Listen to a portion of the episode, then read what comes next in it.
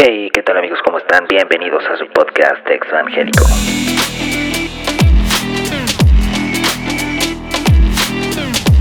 Bienvenidos a su podcast, podcast Evangélico.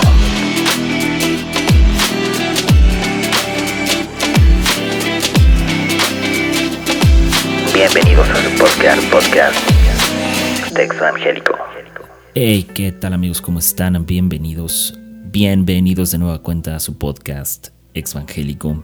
Y, híjole, me ha costado mucho eh, armar algunos episodios.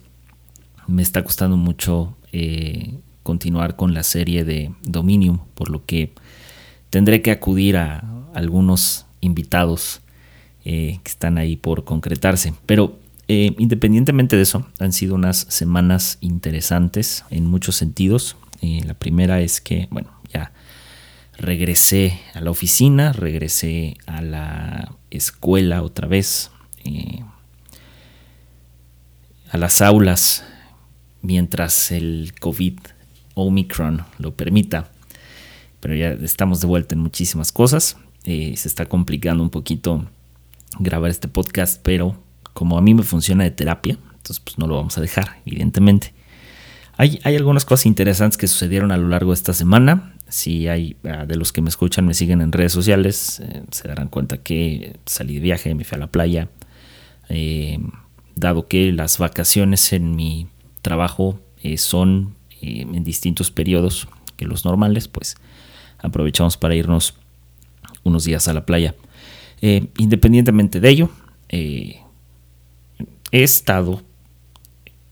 Ah, He estado siguiendo mucho redes sociales, me ha interesado muchísimo, sobre todo em, redes sociales como, como, como Twitter. O sea, Twitter ha sido como un desfogue para mí de ideas. Para mí es como un periódico mural grandote donde expones ideas. Y esta semana estuvo muy movida en muchos sentidos. Eh, y estas últimas dos semanas. De entrada, quiero comentar algunas cosas y ciertos puntos de vista eh, esto va a ser a manera de plática, no tengo algo preparado, pero em, me llamó mucho la atención estas, estas semanas dos cosas. Uno, he estado escuchando la serie eh, sobre Narnia, las crónicas de Narnia en el podcast de Jesiah Hansen. Eh, me gustó el toque que le dio. Creo que para mí de la serie el mejor episodio es el que tiene con su mamá, con Mary Jo Hansen. Eh, sobre León, la Bruja y el Ropero y el tema de educación, que para mí el tema de educación es un tema bastante delicado eh, y bastante, bastante fuerte, porque em, educación y cristiandad a veces, a veces no van, no van al parejo. y se los dice alguien que estudió en homeschool, bueno, en homeschool, pero en sistema ah, cristiano en ACE, um, Accelerated, Christian Education. Em, un tiempo estuve estudiando ahí. Mis papás después no se convencieron con el sistema y me sacaron de ahí, me metieron a una escuela normal. Eh, pero estuve, estuve un rato ahí. Y, de lo que me llamó mucho la atención de esta serie es, son dos cosas. Ni siquiera es la serie en sí, la serie me gustó mucho. Eh, la terminé de escuchar justo hoy. Pero em, me di cuenta que hubo un hype la gente agarró libros de Narnia de C.S. Lewis, lo cual me da mucho gusto, eh, pero por otro lado, em, hay, hay, una cosa con C.S. Lewis. Um, C.S. Lewis se le atribuye ser uno de los más grandes pensadores um, de cristianamente hablando, lo cual es verdad, o sea, tiene un gran, muy gran mérito, porque desde mi perspectiva um, es alguien que baja a la cristiandad, la teología, a un nivel un poco más terrenal. hablar sobre, eh, por ejemplo, la redención y la historia de Jesucristo, el, Jesucristo religioso, no el Jesucristo histórico, a manera de, fábula y cuento de, ficción, cuento de hadas para niños, requiere de una eh, de un trasfondo muy, muy interesante. La, cosa es que ha, habido un hype bastante, bastante fuerte con Narnia y em, a, mí me pasó algo muy, muy raro con Narnia. Eh, sucede que yo los, los libros de Narnia los había leído ya, híjole, hace, hace mucho junto con los del Señor de los Anillos. Mi libro favorito del Señor de los Anillos es el Silmarillion, o bueno, de todo Tolkien. El Silmarillion de alguna manera es la narrativa sobre la creación la, de la, de la Tierra Media. Y desde mi punto de vista, Tolkien tiene un poco más mérito que C.S. Lewis en cuanto a su narrativa y el mundo que crea alrededor de la Tierra Media, el Señor de los Anillos, el Hobbit, etc. Que C.S. Lewis. Ahora, C.S. Lewis es más llamativo para el mundo cristiano por la cuestión de Jesucristo y la interpretación del mundo de Narnia. Eh, y está bien, no digo que esté mal. Eh, vaya, para gustos hay colores. La cosa es que a C.S. Lewis se le atribuye ser básicamente uno de los más grandes pensadores cristianos, brillante en muchos sentidos.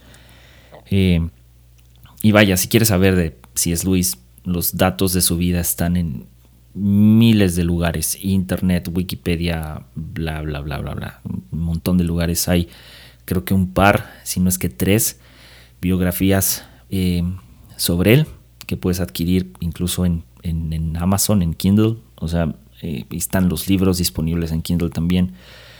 Eh, lo curioso es que C.S. Lewis sigue siendo un misterio. Y eso me llama mucho la atención. Porque eh, existe una idea mítica sobre, sobre quién es C.S. Lewis. ¿Qué hizo C.S. Lewis? Como que ni siquiera, ni siquiera es tanto su vida personal, sino es como ¿Qué, nivel de mentalidad se necesita para alguien así? Ahora, C.S. Lewis tiene varias cosas. Entre ellas es eh, alguien quien, por lo menos desde mi punto de vista, es alguien que sin querer queriendo avienta, avienta pedradas muy duras a la iglesia. Sobre todo en libros como Cartas del Diablo a su sobrino. Que es un libro bastante bastante interesante sobre, sobre el pensamiento de C.S. Lewis. Ahora,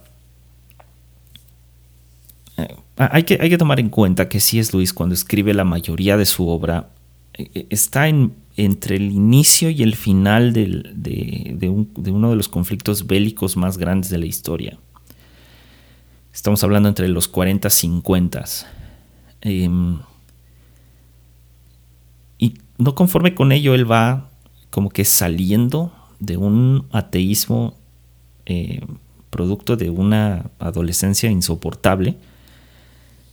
Y, y, contrario a lo que muchos creo que pensamos, eh, sí es Luis en algunas cosas fue muy, muy progre. Eh, porque lo primero que hace es que mezcla, y, de las cosas por las cuales incluso Tolkien se enoja, no se enoja, pero se frustra un poco con la obra de C.S. Lewis, sobre todo las crónicas de Narnia, es que en lugar de él crear como sus propios personajes mitológicos, como de alguna manera lo hace Tolkien, él, toma mitología de todos lados. O sea, toma a Papá Noel o Santa Claus, eh, toma eh, mitología y, ciertos aspectos de la cultura árabe, ciertos aspectos y mitología de las culturas eh, nórdicas, y crea el mundo de Narnia.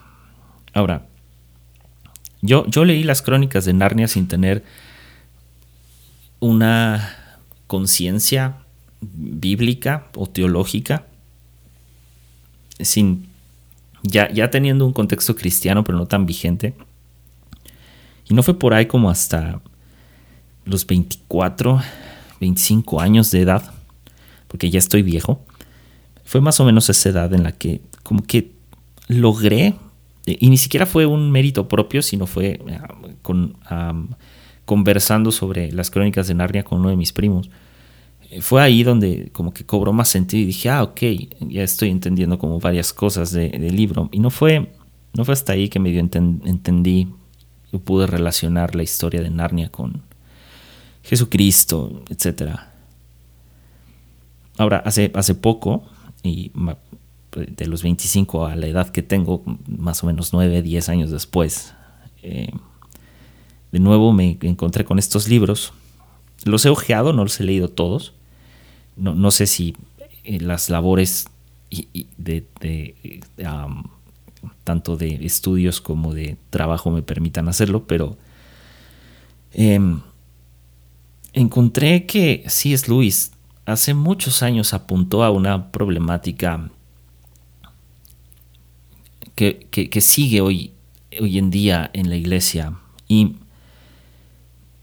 en, una de sus obras, que es eh, Cartas del Diablo a su sobrino, C.S. Lewis dice esto, dice, una vez que hayas hecho del mundo un fin y de la fe solamente un medio, ya casi has vencido a tu hombre o al hombre. E importará muy poco qué clase de fin mundano persigas. Con tal de que los mítines, panfletos, políticas, movimientos, causas y cruzadas nos importen más que las oraciones, los sacramentos y la misericordia, entonces el mundo será nuestro. Y cuanto más religioso en este sentido, más seguramente nuestro. Atentamente tu cariñoso tío. C.S. Lewis apuntó desde los años 50 a que algo, algo andaba mal en el sistema religioso. Otro de los podcasts que recientemente escuché o episodios fue igual a Jesse, Yesaya, compartiendo con Teo Cotidiana, con Tomás. Y la cosa es esta, es que curiosamente, a veces a veces algunas personas de, que, siguen en la iglesia, lo cual me parece perfecto. Yo, en lo personal, muchos saben que yo no me congrego en ningún lado actualmente, pero muchas de las, de las personas que siguen en la iglesia no se dan cuenta que también tienen estas ideas que ellos llaman progresistas. Tienen estas ideas que también llaman eh, ideas de rebeldes, herejías, si quieren llamarlo así. Y, y me di cuenta al escuchar estos podcasts que el problema no es que no estemos apuntando a lo mismo, el problema tampoco es que estemos diciendo las cosas de manera diferente o que estemos actuando diferente. El problema es que en el afán de más y más números, en el afán de más y más seguidores, en el afán de más y más congregantes. A veces lo que se dice, como a todos nos pasa, difiere de lo que se hace. Y esta es la gran diferencia entre pensadores y hacedores. Porque eh, como que todavía seguimos es con esta lucha de qué es mejor si pensar o decir, qué es mejor si hacer o no hacer. La realidad es que pensadores y hacedores eh, tienen cosas diferentes. Y sé que estoy utilizando un, un, este, una palabra propia de, de ah, vaya, de, de, mm,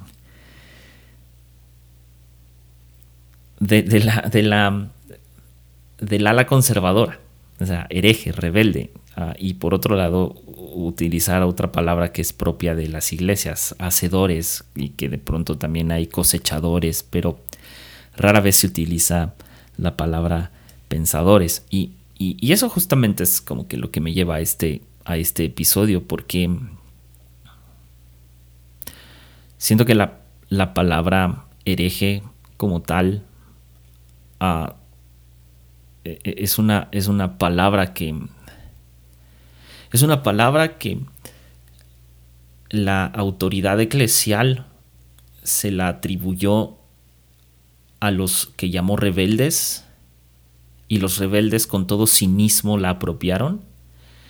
Pero con el tiempo la palabra hereje se convirtió en un título, en una, um, sí, en una, en una frase, en una línea, en una, en un adjetivo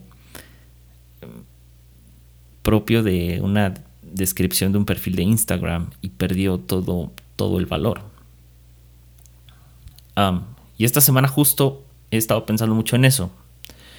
Esta semana también fue el asunto este de Mike Todd, que ya todos sabemos. Leo Lozano lo abordó desde mi perspectiva de una manera brutal. Me, encantó cuando Leo dice algo muy fuerte y es que em, al final del día una cosa que, que nos está caracterizando muchísimo cristianos en general es que pareciera ser que las, la, la, palabra es demasiado tarde o el, el sentir que las personas tienen un límite de tiempo para arrepentirse de sus dichos y de sus actos. Es, e, e, se traduce en es, ya es demasiado tarde. Lo que hace es que nos separa muy fuerte de la gracia y de la misericordia entre nosotros. Yo me incluyo en esto. Porque a veces como podcasters que hablan sobre ideas progresistas o sobre de construcción o lo que sea. Eh, ya pónganle el nombre que sea. muchas veces lo que solemos hacer es eso, es atacamos sin piedad. Y, justo pensé en eso, ¿no? Ya hay, hay, tanto ruido afuera que a veces es como que mejor guardar distancia y, y, tomar tiempo para pensar las cosas. Y, justo, justo estaba pensando en esto. O, sea, porque, claro, o sea, lo de Mike Todd estuvo mal. Pero como que estas últimas dos semanas que he estado con el, asunto este de Narnia, así es Luis, he estado con el... Surgió este asunto de Mike Todd. He estado eh, reflexionando. Dejé de leer algunas cosas y he estado reflexionando mucho. Y, y justo pensé en la palabra hereje, no sé por qué. Pero como que me llevó a esta parte y es que la palabra hereje se emplea de múltiples formas y, la mayoría son formas incorrectas. E, el hereje no es más que la forma en la que se señala a una persona que cuestiona con conceptos controvertidos o novedosos ciertas creencias ya establecidas o preestablecidas eh, por una religión. El hereje, a, diferencia del ateo o del eh, satanista ontológico, eh, no pretende que las personas abandonen sus creencias, sino que empuja el pensamiento predominante de que, que, está en estas subculturas, en estas religiones. Lo empuja en sentido contrario. Labor que incluso se le atribuye en algunas ocasiones a profetas. Ahora, y no es para menos que se les compare o se les señale, ni que se les asemeje a, los herejes y a los ateos, porque suelen atraer los argumentos de los grupos antagonistas para cuestionar el status quo que predomina en los círculos religiosos. Pretender todas las respuestas es ridículo. O sea, no. Ni, siquiera es, es opción. Porque nadie tiene completo absolutamente nada. Está la verdad. No está mi verdad y tu verdad, sino está la verdad y mi opinión y tu opinión. Y todo esto nos hace moralmente cortos para siquiera decir que tenemos autoridad sobre asuntos de la fe.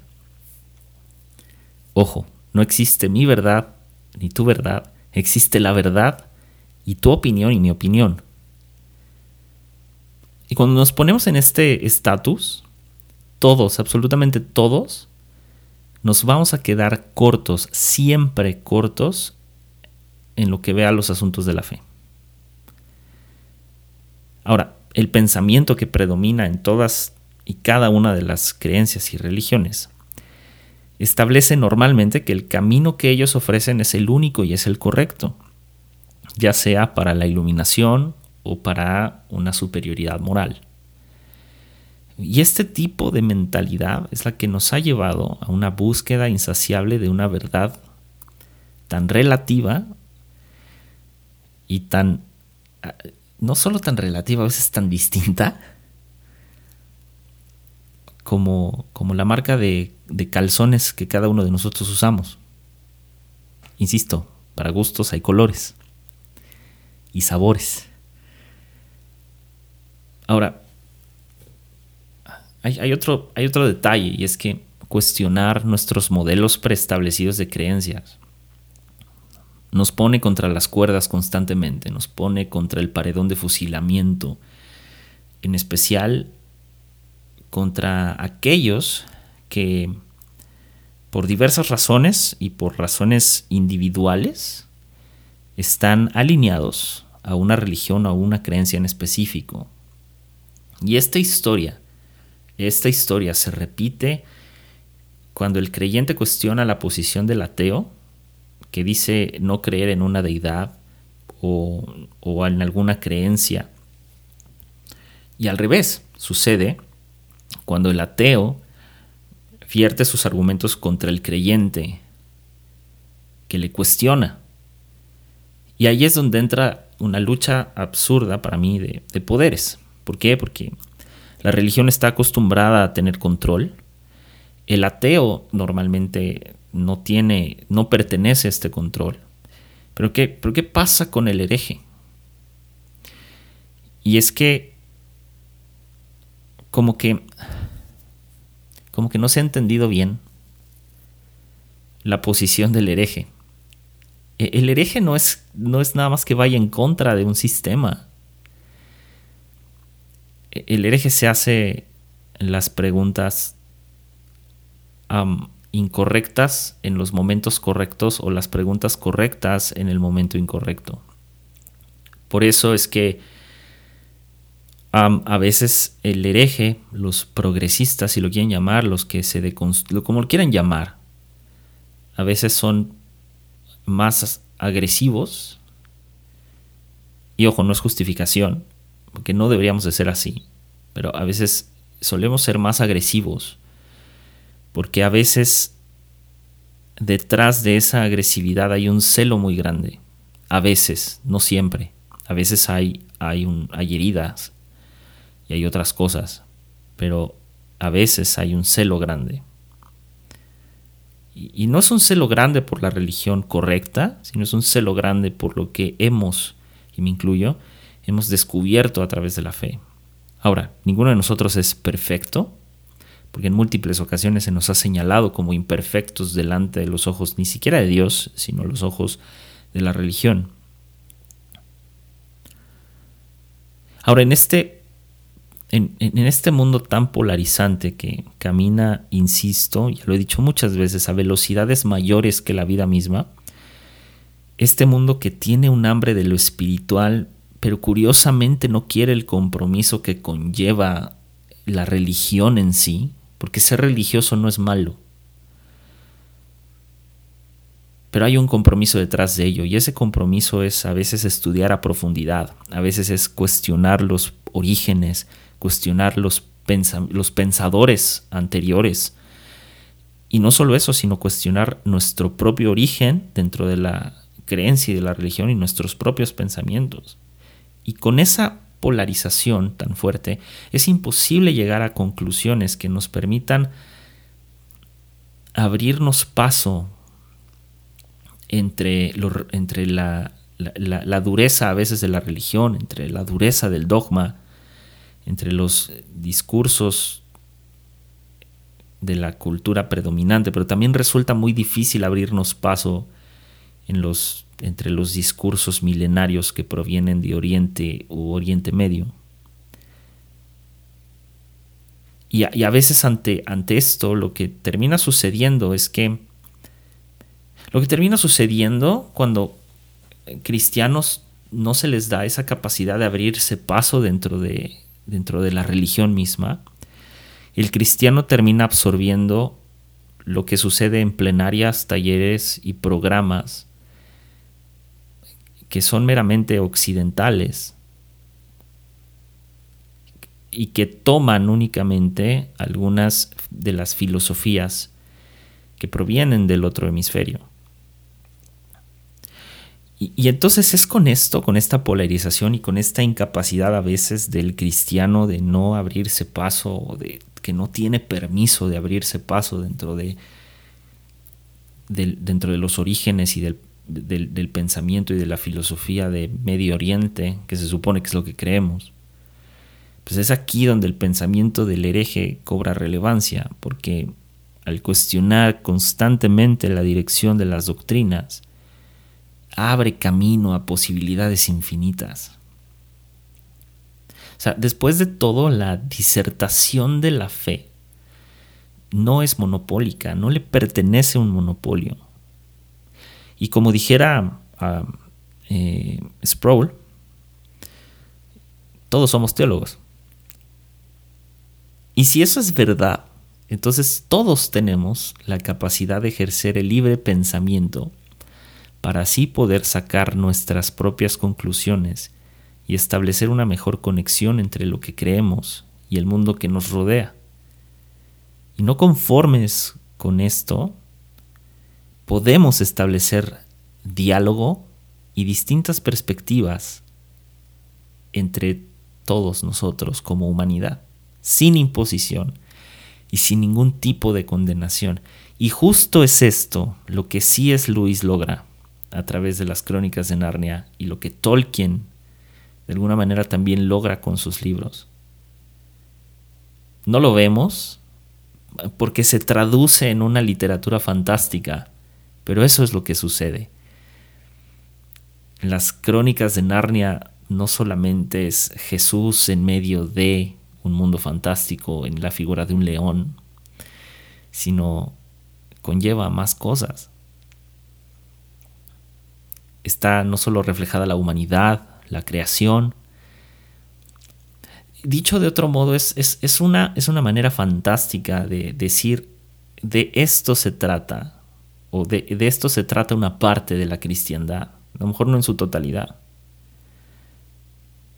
Ahora, si el si el pensamiento de Sproul es correcto, el hecho de que él nos llame a todos teólogos, nos debe permitir ver un universo lleno de múltiples dudas, pero sobre todo a ser responsables no solo con la fe o la falta de ella, sino con el conocimiento que se adquiere.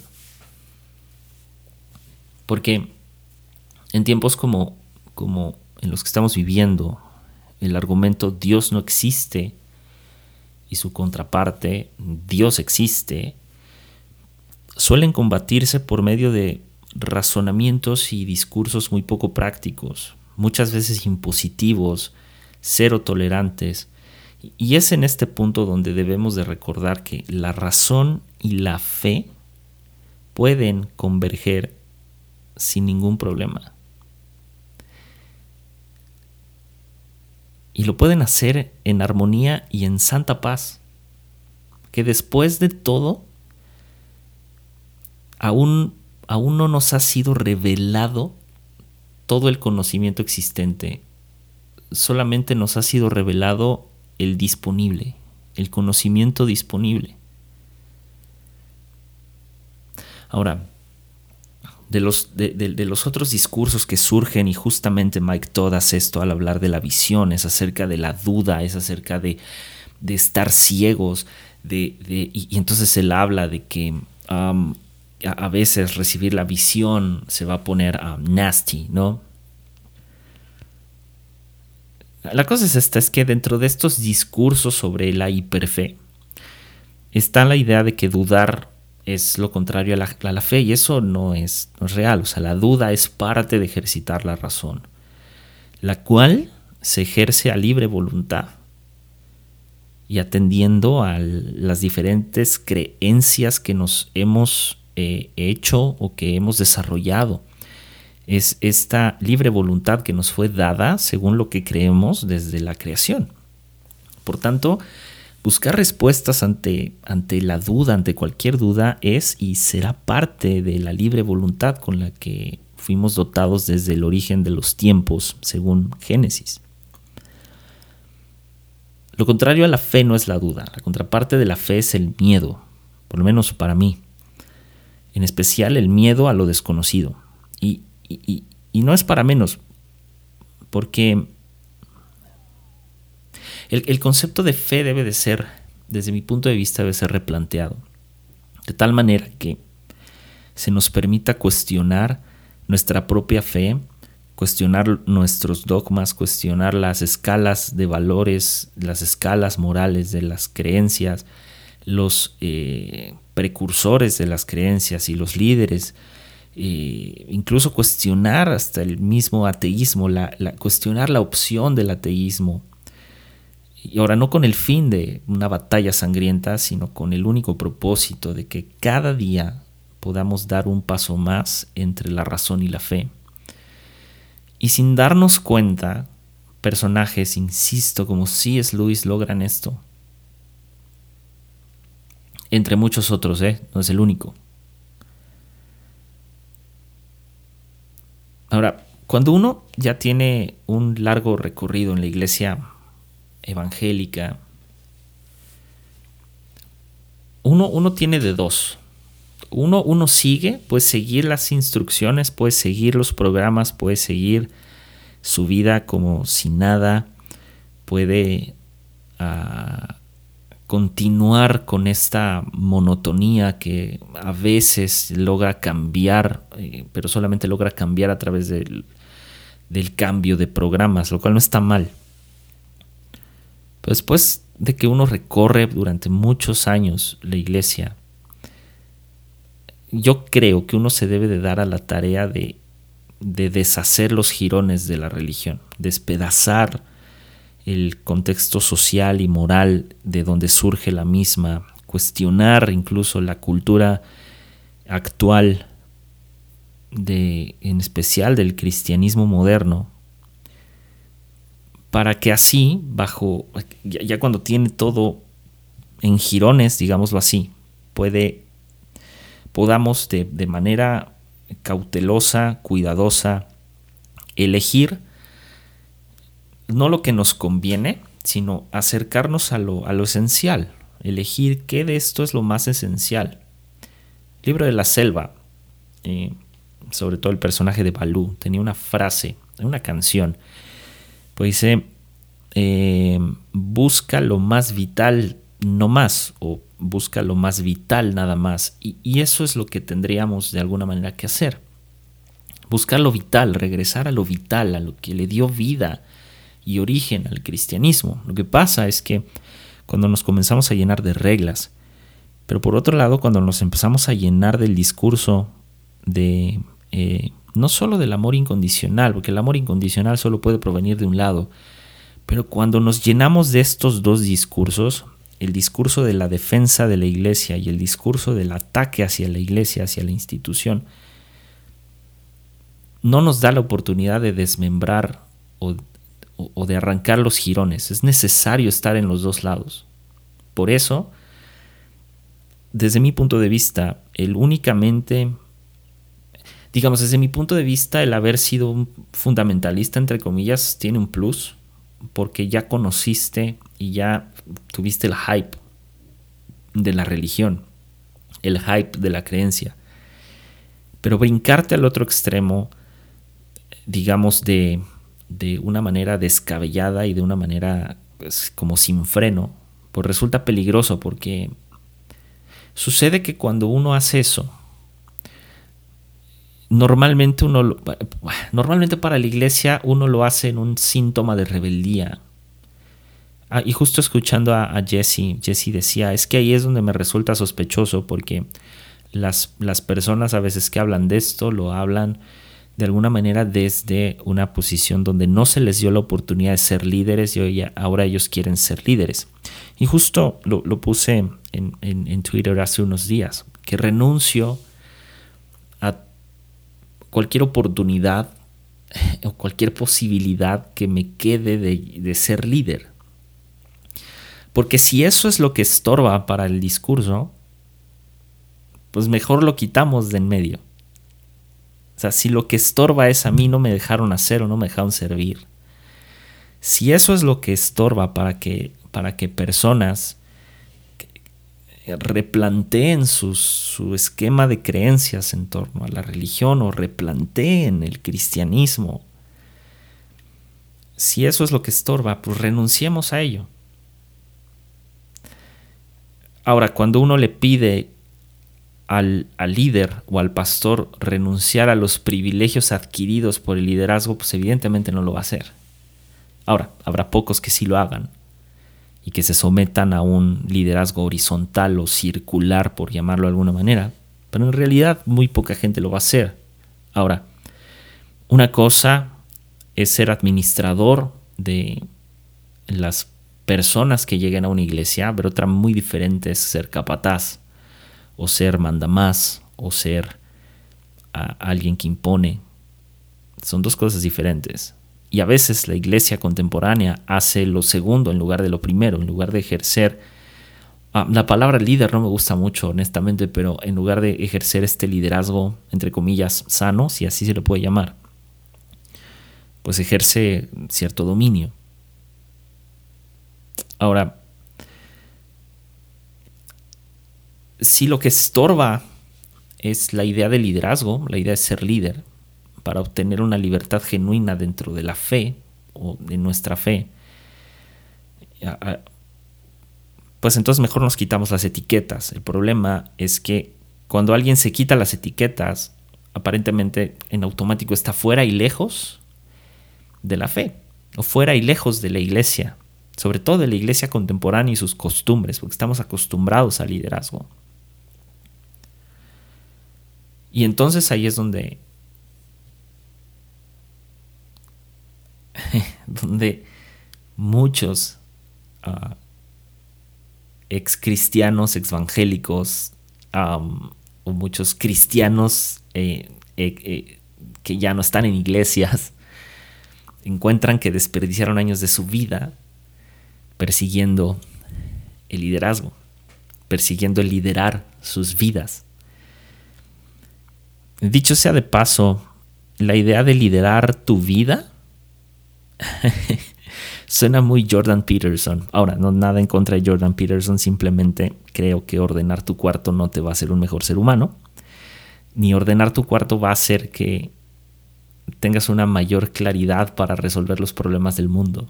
A veces ante los problemas del mundo, tender tu cama resulta el menor de los problemas, incluso el más irrelevante, dependiendo de cómo veas el mundo.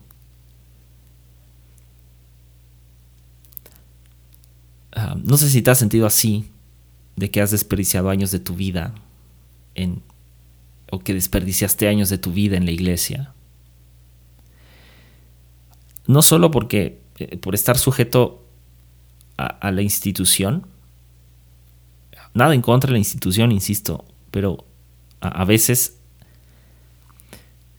a veces híjole, voy, voy, a, voy a utilizar un poquito lo que Leo Lozano hablaba, pero es que a veces, tanto, tanto los que llamamos fundamentalistas, que tampoco me gusta mucho el término, pero tanto ellos a veces nos lanzan pedradas como nosotros de vuelta. Y lo único que hacemos es lapidarnos con nuestras opiniones. Pero verdad solo hay una.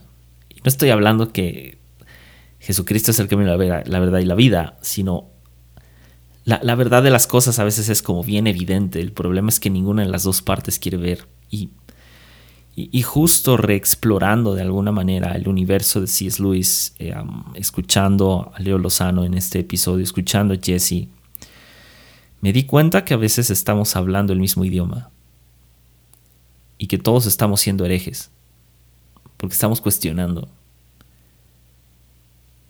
me sorprendió la, la, honestidad con la que Leo Lozano en su episodio dice, ah, incluso él dice, a mí me, cuesta mucho trabajo porque soy alguien de convicciones muy firmes, me cuesta mucho trabajo como que ceder.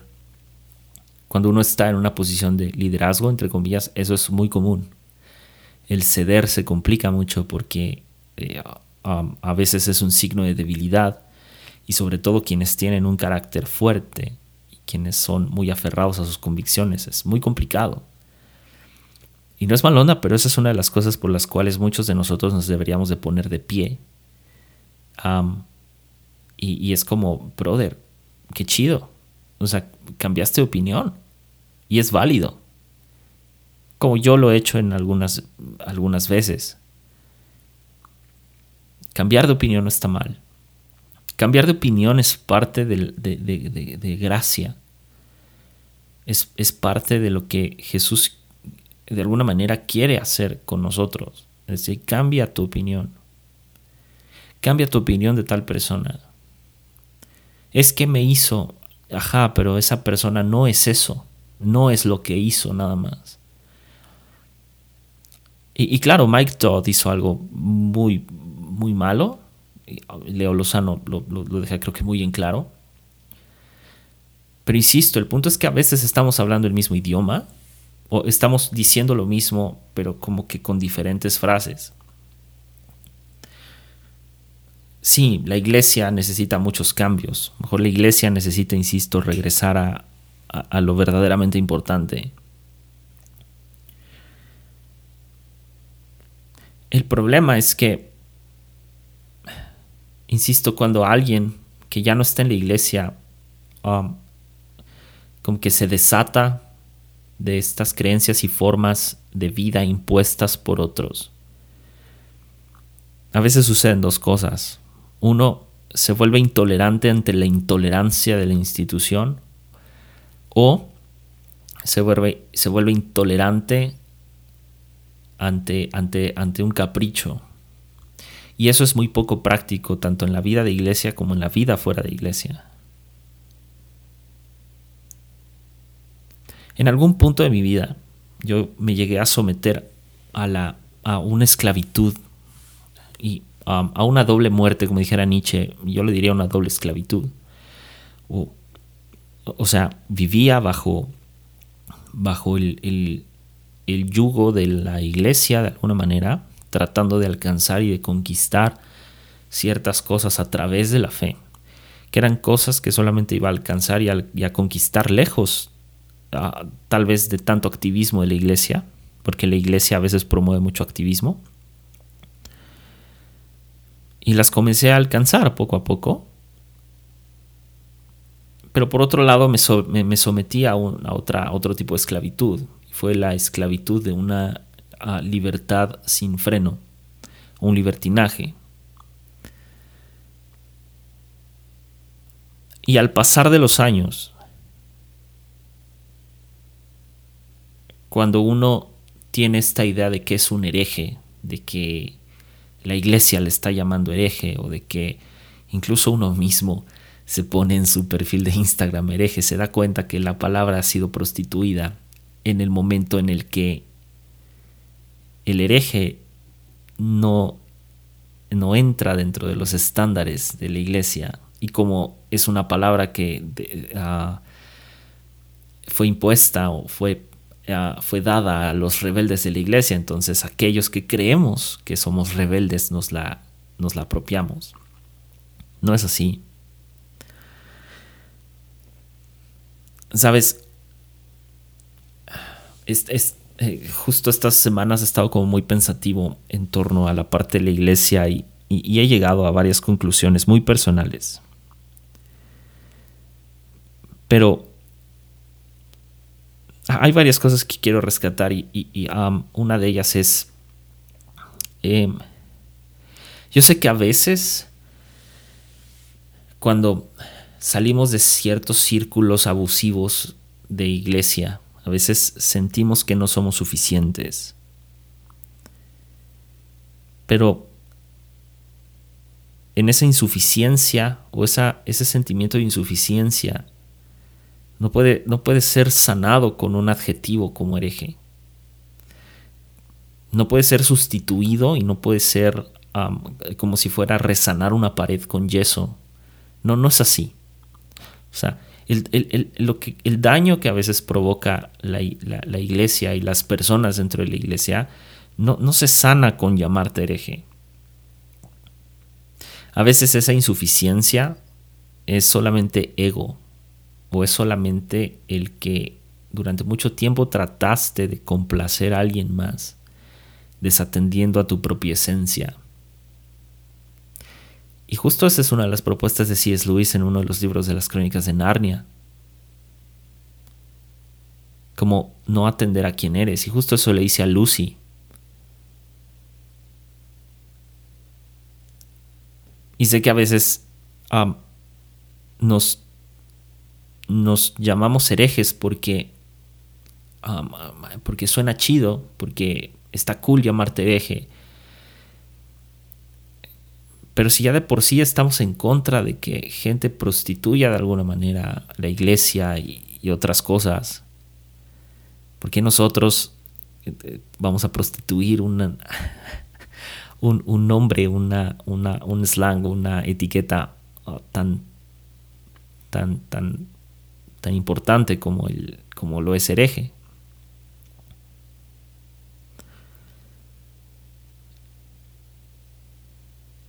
Es bien complicado porque, ¿sabes? No, se no, se trata de mandar al carajo, ¿sabes? Toda la iglesia ni todo el cristianismo. Y sé, sé que a veces la tónica de este podcast como que suena así, pero no se trata de eso. No se trata de tampoco de crear desorden, sino de, de reconstruir, de... Sí, de, de, de volver a armar, de volver a replantear todas las cosas que durante mucho tiempo amamos, muchos de, de, los podcasters y muchas de las voces que a lo mejor escuchas, es vamos a rearmar las comunidades de fe, que el término de comunidad tampoco soy muy fan, pero vamos a rearmar las comunidades de fe, vamos a recobrar el sentido de la iglesia. Y, el problema, insisto, es que a veces aquellos que están en la iglesia les encanta hacer estas hipérboles de no, volver a la iglesia primitiva es un caos porque la iglesia primitiva fue más caos del que es ahorita. No, no es eso. Hay una frase de, ah, si no me equivoco, es de los Barriger y es y seguramente ellos la sacaron de otro lado, pero se las he escuchado a ellos. No es la ley, es el espíritu de la ley. Y ojo, no es no es, no es, no es la iglesia, es el espíritu de la iglesia lo que se está tratando de retomar. No es la institución, es el espíritu de la institución. Y justamente esa es la labor del hereje. Cuestionar por qué estamos aquí y no estamos en el espíritu de la institución. Insisto, no se trata de mandar al carajo la cristiandad, ni se trata de mandar al carajo la iglesia. Se trata de reconstruir lo que por violencia, por abuso, por ignorancia incluso, ha generado ruinas, ruinas en muchos. Ya, eso es todo por hoy amigos. Y nos vemos en la que viene. Ciao.